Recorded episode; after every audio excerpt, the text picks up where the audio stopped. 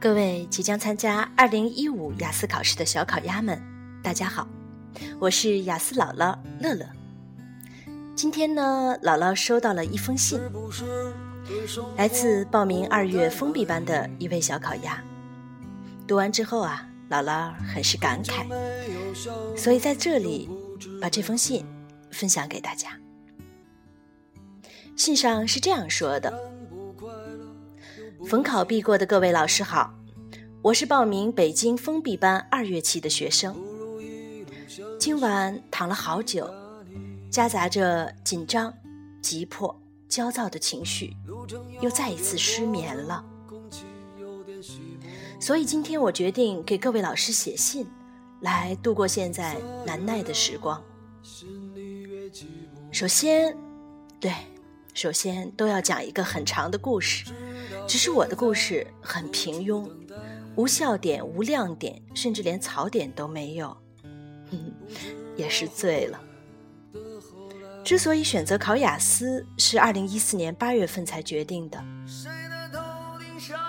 当初和父母协商，决定放弃考研，准备出国，理由很多，不是重点。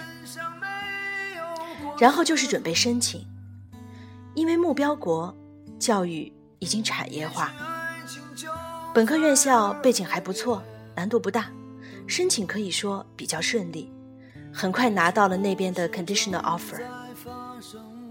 可语言成绩这一关把我卡住了。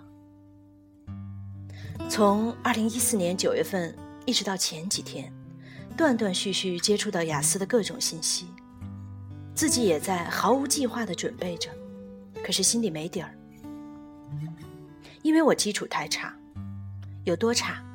差到当时高考偏科英语只有七十多分的成绩，差到四级曾经考过多次还没过，也差到在很多老外面前都不敢与之对视。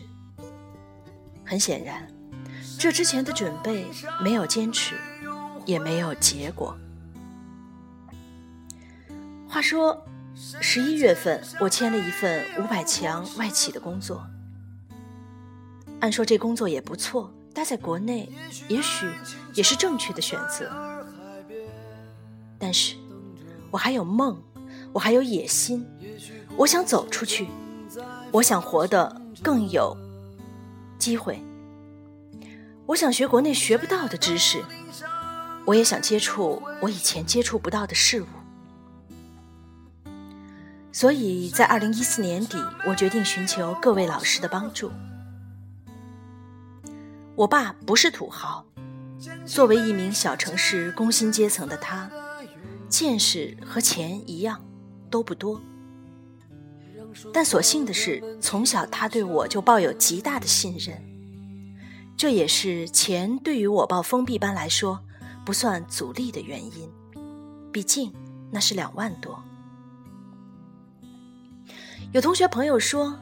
你雅思一次还没有考过，就敢花这么多钱报个许多人都没听说过的辅导班，你是土豪还是傻啊？我确实无力反驳。可是，这会成为阻挡我的理由吗？不会。我必须要证明给他们看，我是有多自信，我信任的老师们是有多靠谱。我不怕别人说三道四，因为我有自己的梦想。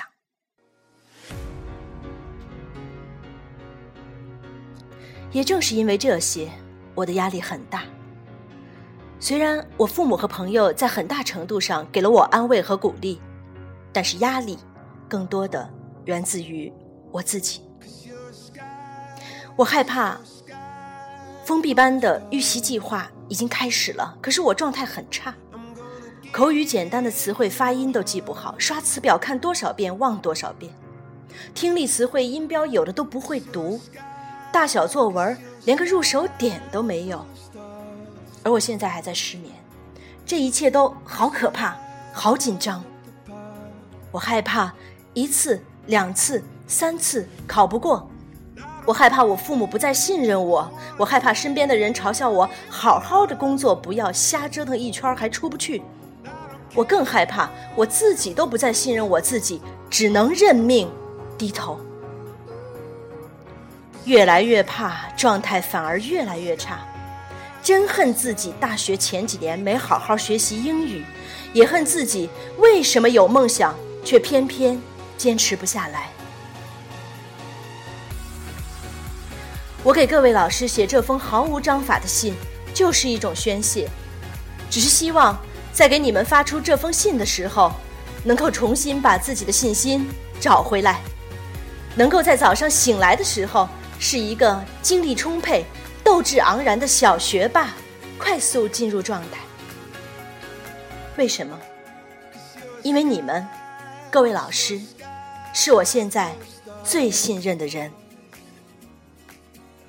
各位老师，如果您认真读了下来，这信也占用了你们不少时间，我十分抱歉。最后，希望各位老师。带着这份对您的信心，能够帮助到更多和我一样迷茫的孩子。相信我，我会为自己的梦想加油，我会努力，我一定会在封闭班抓到我想要的成绩。相信我，我知道我们的口号是 “Just Do It”。